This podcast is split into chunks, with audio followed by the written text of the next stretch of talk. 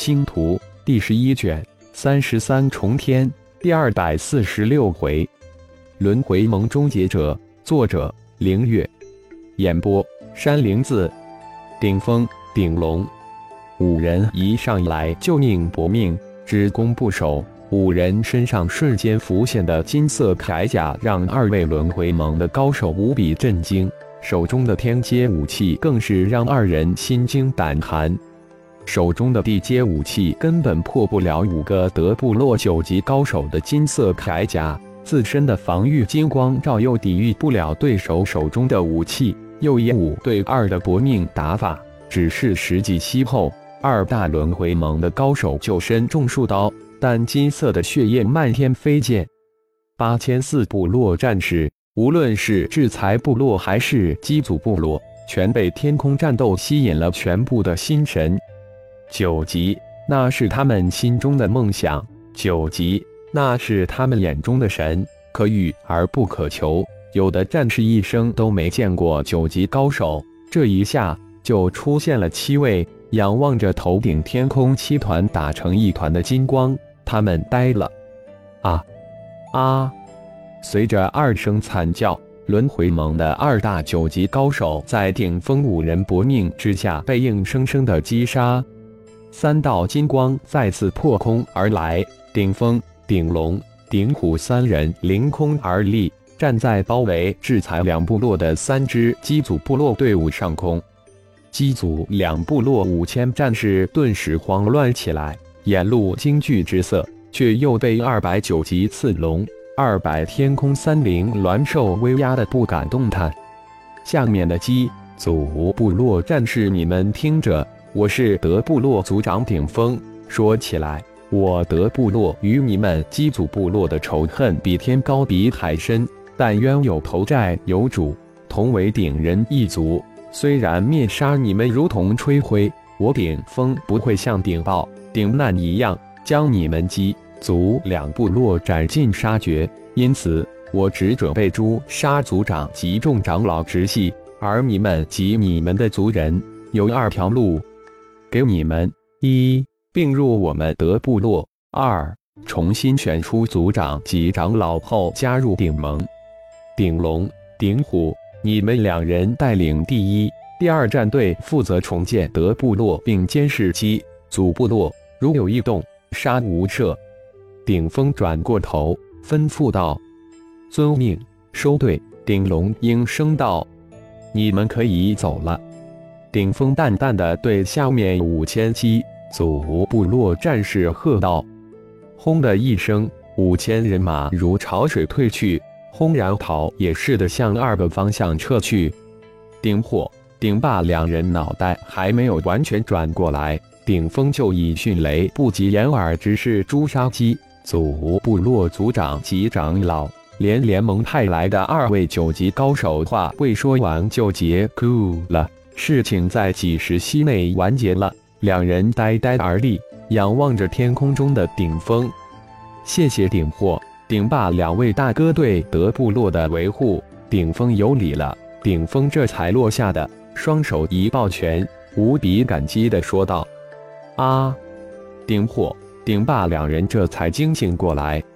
顶峰，你总算赶回来了，否则只怕再也见不到我们哥俩了。顶货调下战兽，双手一张就扑了过来，两人抱成了一团，随即在顶峰的耳边低语道：“联盟还一共派了三个九级高手，六个八级高手，看来我回来的正是时候。”顶峰哈哈一笑，随即在低语道：“不会放走一个，已经派顶凤、顶师两人去了，来的几个名义上是联盟派来的。”实际是轮回盟的人。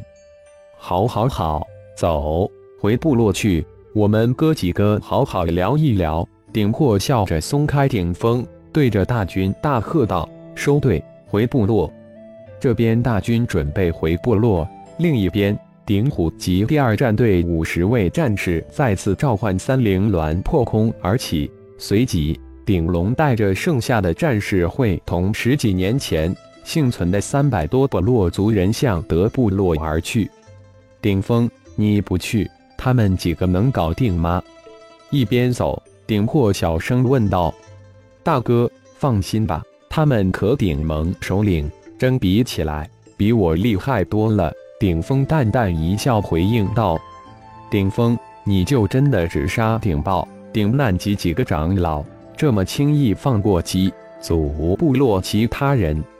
一边的顶霸十分不解地问道：“他们逃不出顶盟的手掌心，最终会成为顶盟的一员。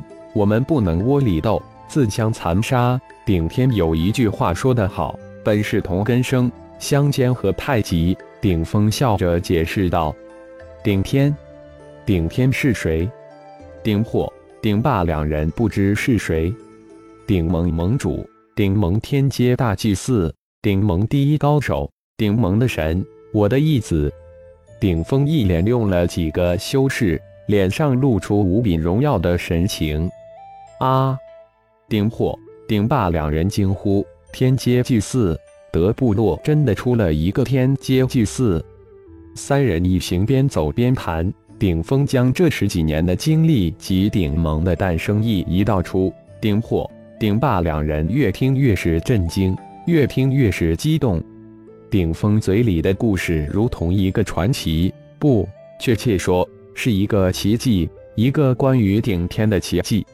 顶峰老弟，我至部落能否加入顶盟？刚进财部落议事大厅，还未坐稳，顶霸就急切地询问道：“顶破也是一脸的期待看着顶峰。顶霸的话也正是他想说的，当然可以。不过顶盟之事，我一个外盟长老还无法代表顶盟答应你，但我会以顶盟长老的身份邀请两位大哥的部落加入顶盟，尽我最大的能力为两位老哥的部落争取最多的利益。”顶峰哈哈一笑，道：“禀族长，伺候回报。”顶破三人正在商议之时，部落伺候赶回，进来吧。顶破点了点头，吩咐道：“族长，二十八号自后回报关于顶盟最新消息。”一个年轻巨人挺身而入，躬身禀报道：“嗯，说来听听。最新消息，现在已经成了最旧消息了。”顶破暗自嘀咕了一声，顶盟大军硬生生杀出黑蚁丘后，进入森谷山脉，不到半个月，德部落族长顶峰及顶战、顶斗两位少族长同时突破九级。顶盟之中突然出现了二位天外超级高手，顶盟五位高手在森谷山脉上空千百双眼睛注视之下大战。二位天外越级高手力压顶盟三位九级高手，轮回盟十六位九级高手出现，集结了森谷山脉数人部落近万大军拦截顶盟大军。顶盟出动五位高手大战十六位轮回盟高手，顶盟大祭司突然出现，十六位轮回盟高手全部被其诛杀。之后不到一个月。顶盟又有四位突破九级，啊！听完伺后的禀报，顶火、顶霸两人惊呼道：“原本以为顶峰讲得很详细，听伺后一禀报才知，顶峰根本就只是讲了一个大概的大概，轻描淡写啊。”嗯，不错，大致差不多。听完伺候的禀报，顶峰不禁出声称赞道：“顶峰族长，您，您。”您怎么在？二十八号伺候这才发现自己要刺探的主角却安稳地坐在上面，大是惊诧，随即满脸的敬仰，双眼金光四射。呵呵，我比你先回来一会儿，不错，快赶上顶盟第二战队伺候了。顶峰呵呵一笑，这一句虽然有些自夸，但绝对是称赞之语。如果能加入顶盟第二战队，那绝对是我一生最大的幸福。二十八号伺候两眼冒光，无比期待的说道：“你会有机会的。”顶峰笑着说道。顶峰的话未说完，腰上挂的顶牌突然震动起来，于是拿起顶牌注入元力，顶峰的声音传了出来：“族长，轮回盟一个九级，六个八级尽受灭杀，鸡族两部族长直系及长老皆被诛杀，两部落现在乱成一团，有暴乱的迹象，是否出手灭杀？鸡族部落的大军还未返回部落，高空监视，静观，有情况再报。顶峰迅速吩咐道：“是，族长。”顶峰迅速回应后结束的通话。顶峰，那是顶火。顶霸震惊莫名，顶盟居然祭炼出能远距离通讯的神奇武器。顶牌，顶盟的身份证是一种集多种神奇功能于一体的辅助武器，远程通话就是其中一项功能。顶峰简单的解释了一下，顺手将顶牌挂在腰上，这可是宝贝。